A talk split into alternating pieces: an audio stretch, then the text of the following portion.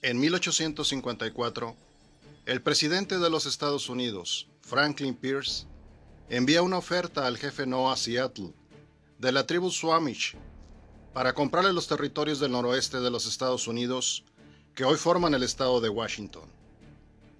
A cambio, prometía crear una reserva para el pueblo indígena. Esta es la respuesta del jefe Seattle. El gran jefe blanco de Washington nos envía un mensaje. Quiere comprar nuestras tierras. El gran jefe nos envía también palabras de amistad y de buena voluntad. Algo muy amable por su parte, pues sabemos que él no necesita de nuestra amistad. Sin embargo, nosotros meditaremos su oferta, pues sabemos que si no vendemos, vendrán seguramente hombres blancos armados y nos quitará nuestras tierras.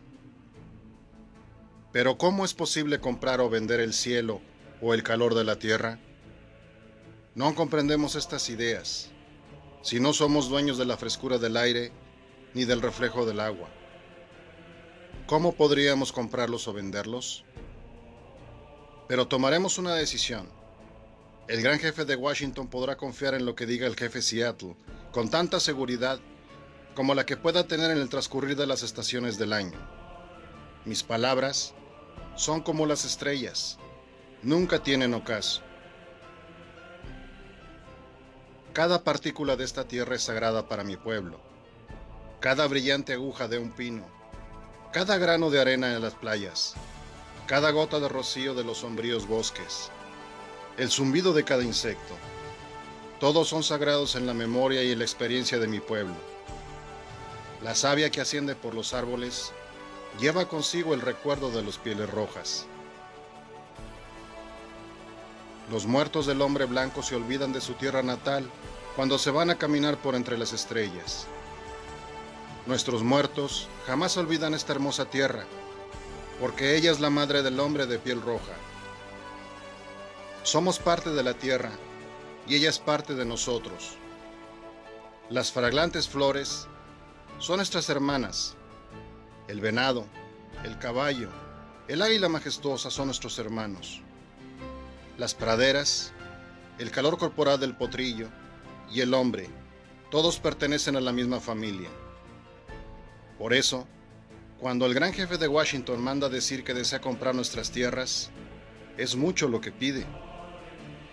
El gran jefe manda decir que nos reservará un lugar para que podamos vivir cómodamente entre nosotros. Él será nuestro Padre y nosotros seremos sus hijos.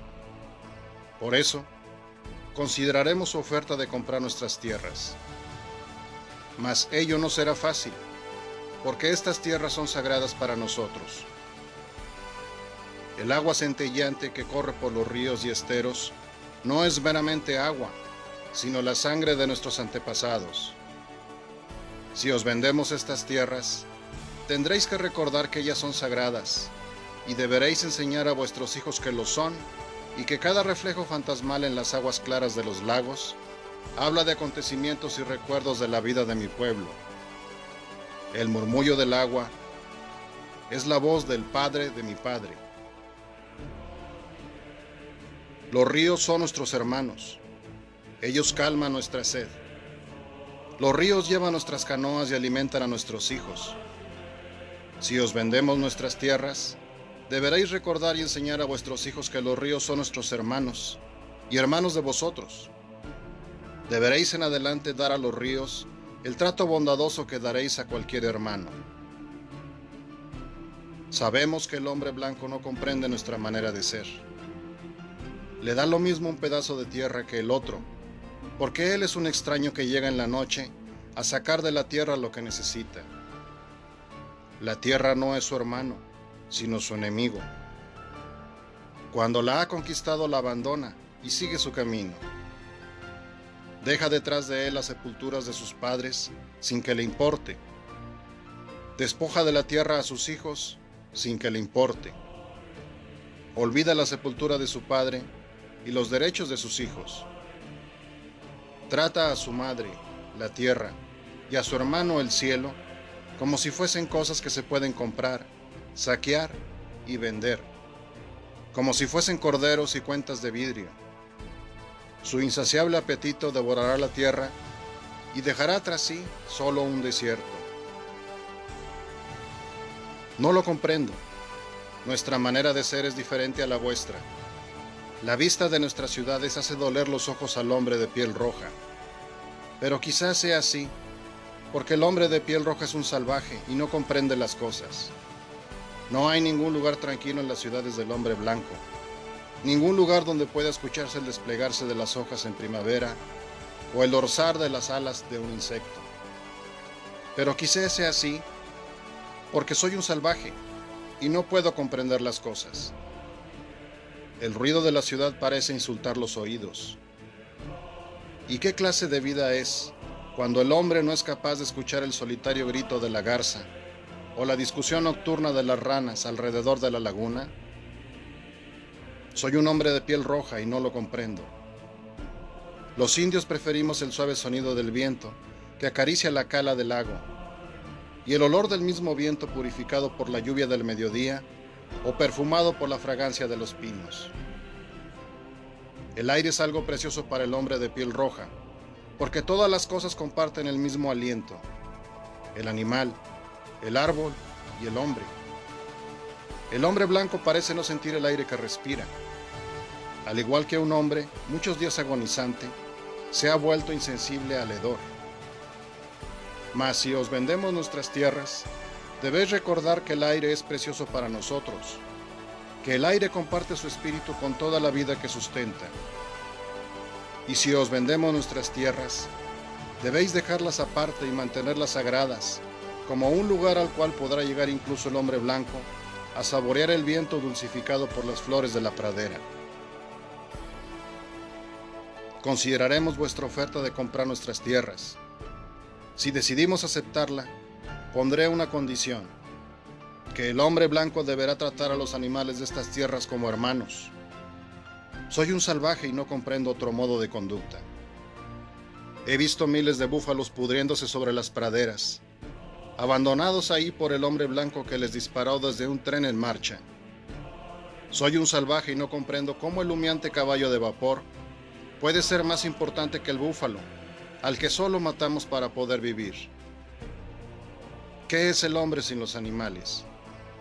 Si todos los animales hubiesen desaparecido, el hombre moriría de una gran soledad de espíritu, porque todo lo que ocurre a los animales pronto habrá de ocurrir también al hombre.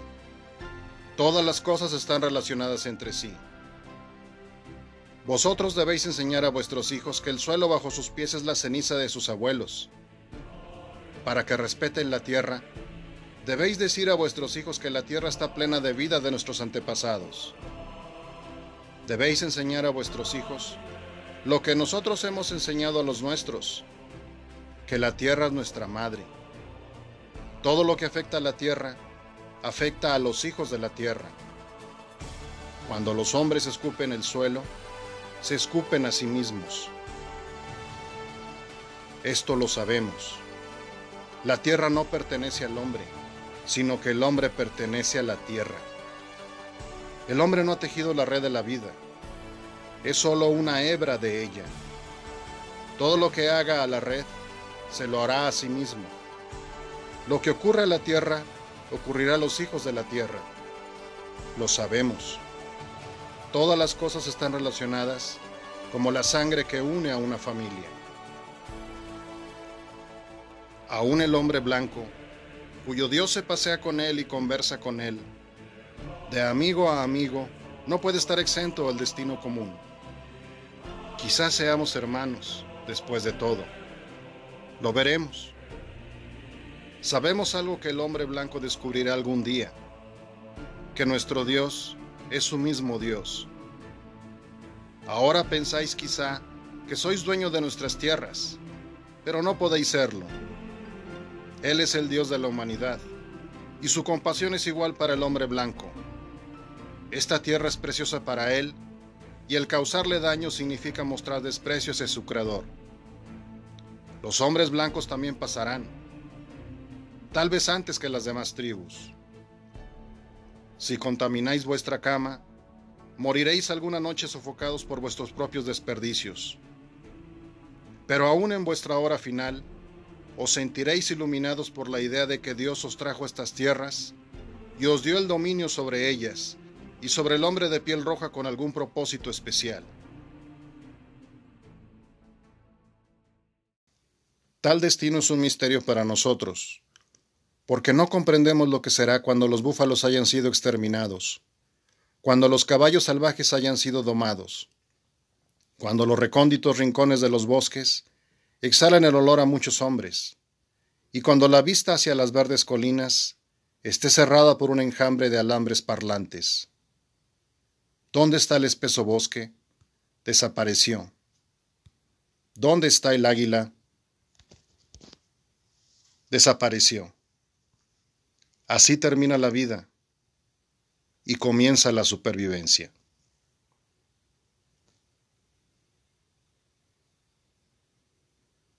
Muchas gracias por escucharme. Te recuerdo que también me puedes encontrar en la plataforma de Amazon con mi libro El mundo más allá de la pantalla, en la plataforma de Facebook con mi página Guerrero de las Ideas y en la plataforma de TikTok con mi cuenta principal Guerro777 y mi nueva cuenta secundaria Guerrero de las Ideas.